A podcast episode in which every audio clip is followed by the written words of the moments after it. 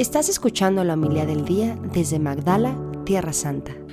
En aquel tiempo Jesús dijo a sus discípulos, Cuando ustedes hagan oración no hablen mucho como los paganos, que se imaginan que a fuerza de mucho hablar serán escuchados.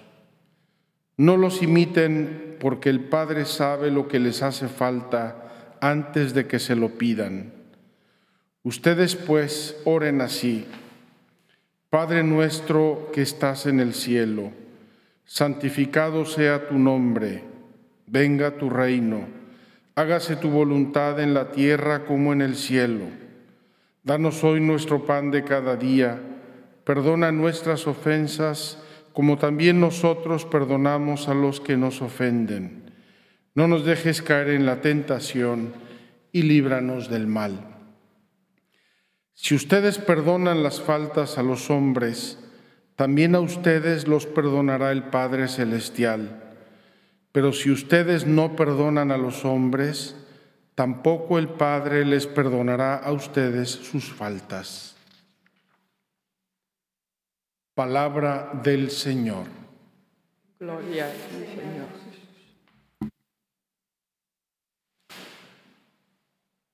Queridos hermanos, de verdad que la liturgia nos lleva de la mano.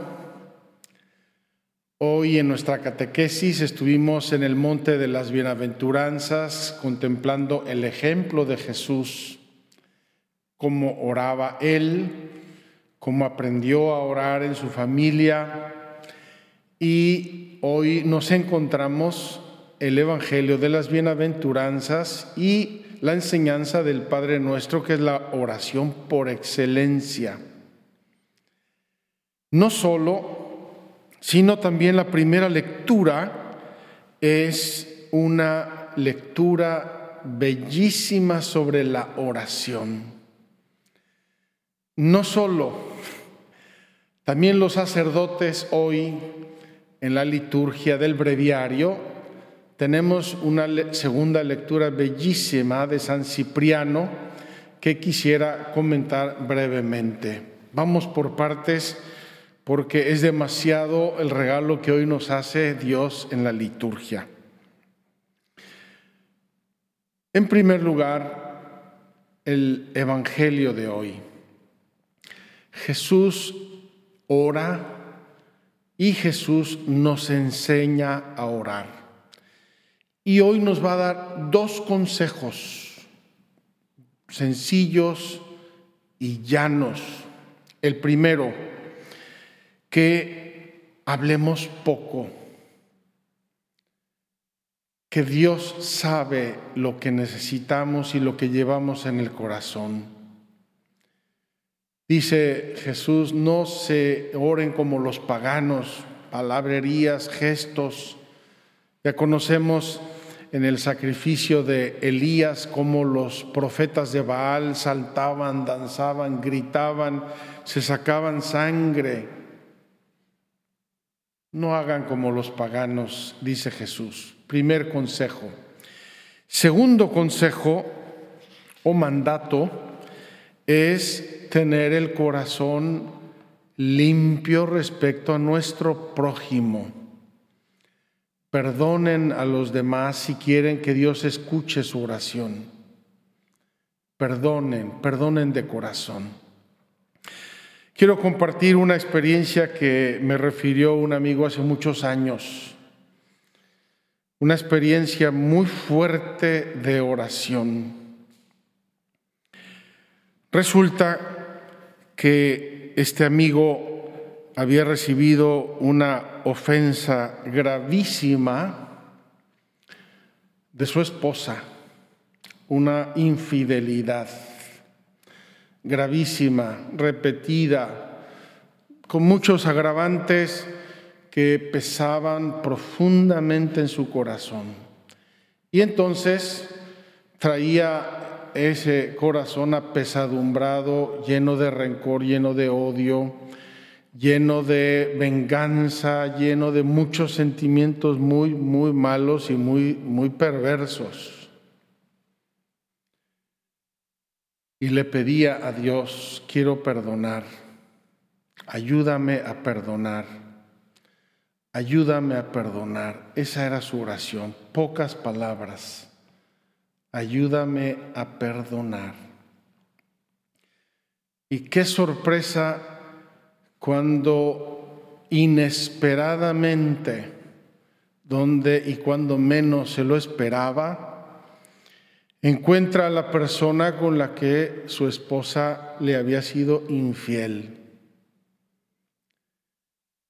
Y el fruto de su oración le dio un grande abrazo, lo perdonó, le renovó su amistad, le renovó su estima y su aprecio. Me decía este amigo, ni yo mismo me lo creía, lo hubiera yo matado en otro tiempo. Y sin embargo, en este encuentro sorpresivo tuve el valor, la fuerza, el movimiento casi espontáneo de la gracia de Dios, de darle un abrazo y de renovarle completamente mi amistad la fuerza de la oración. ¿Por qué? Porque en el fondo quería perdonar. Sentía esa lucha, esa contradicción entre el amor y el odio, entre la venganza y el perdón, entre la ira y la paz. Pero oraba, oraba a Dios. Señor, ayúdame a perdonar. Señor, dame la gracia de perdonar.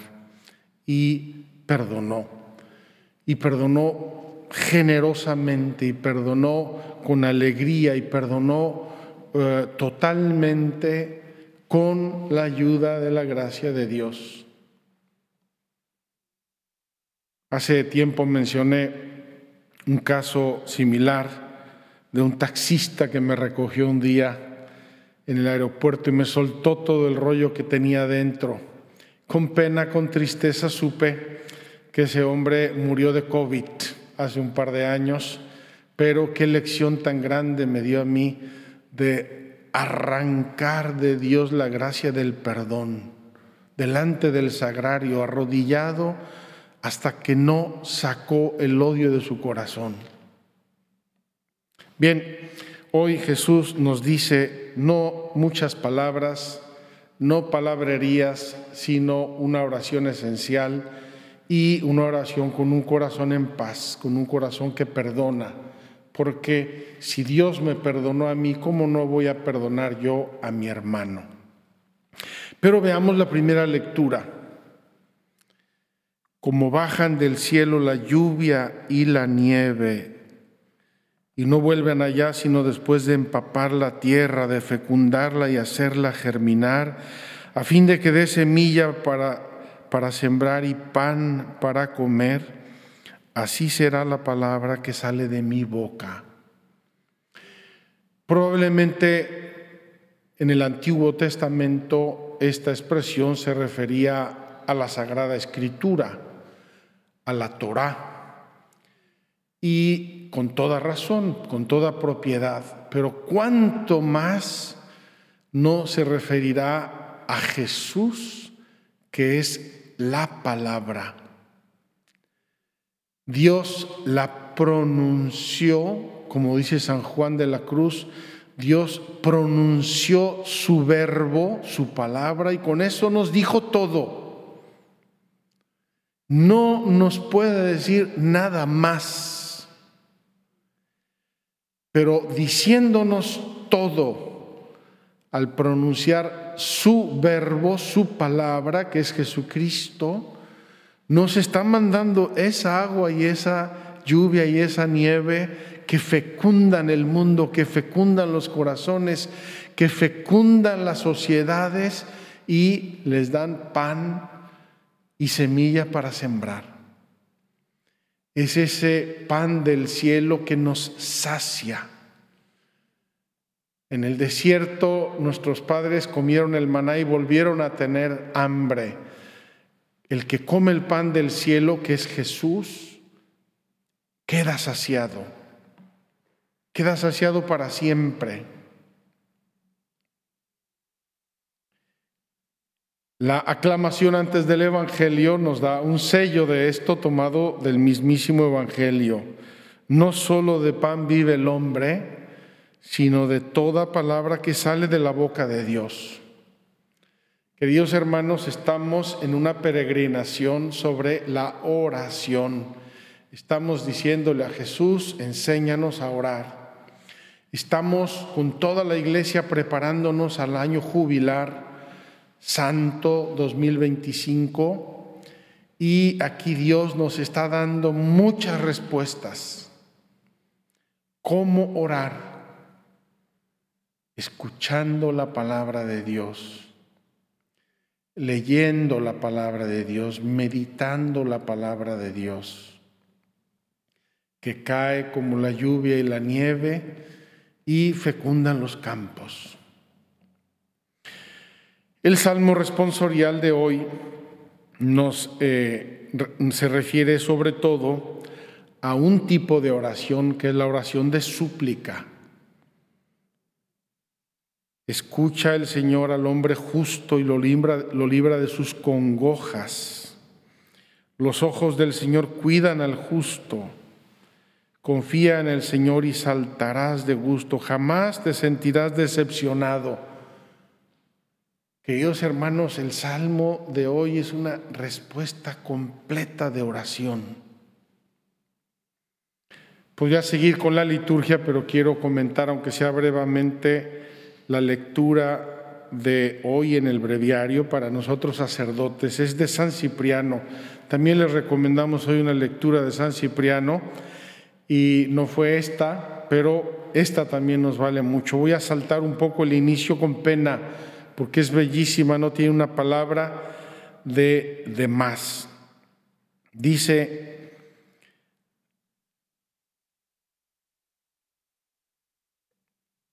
El que da la vida nos enseñó también a orar con la misma benignidad con la que da y otorga todo lo demás, para que fuésemos escuchados con más facilidad cuando nos dirigiésemos al Padre con la misma oración que el Hijo nos enseñó.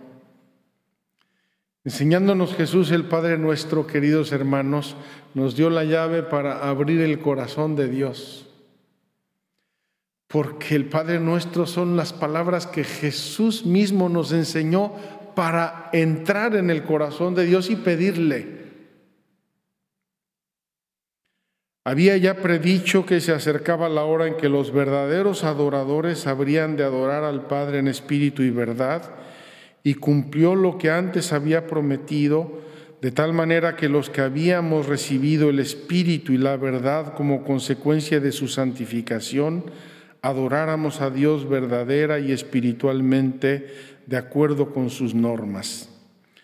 Pues qué oración más espiritual puede haber que la que nos fue dada por Cristo, por quien nos fue también enviado el Espíritu Santo.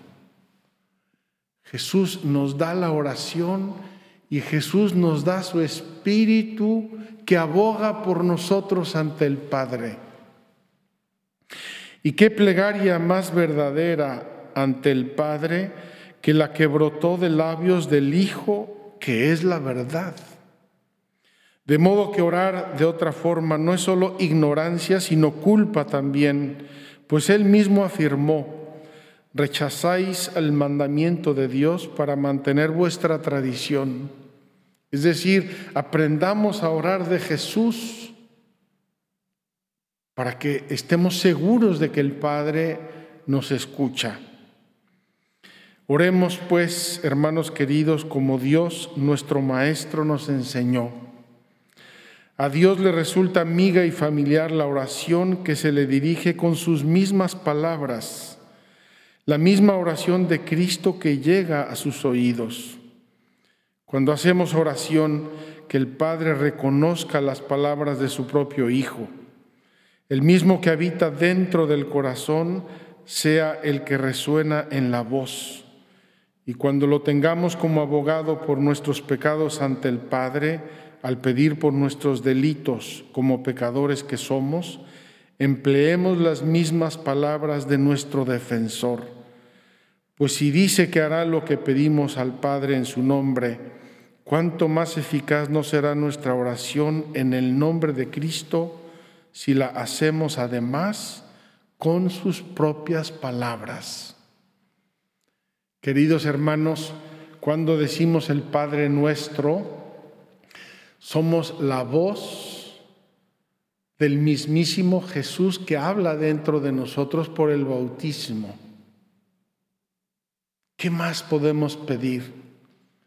¿Qué oración más eficaz y más potente podemos elevar a Dios que la oración del mismísimo Jesús que habla a través de mí, a través de mi boca, a través de mi voz, a través de mi corazón, a través de mi vida? Qué hermosa la liturgia, queridos hermanos. Ojalá que todos estos elementos vayan haciendo una peregrinación rica, profunda, llena de sentido en la oración. Que así sea. Muchas gracias por escucharnos. Si quieres conocer más acerca de Magdala, síguenos en YouTube y Facebook.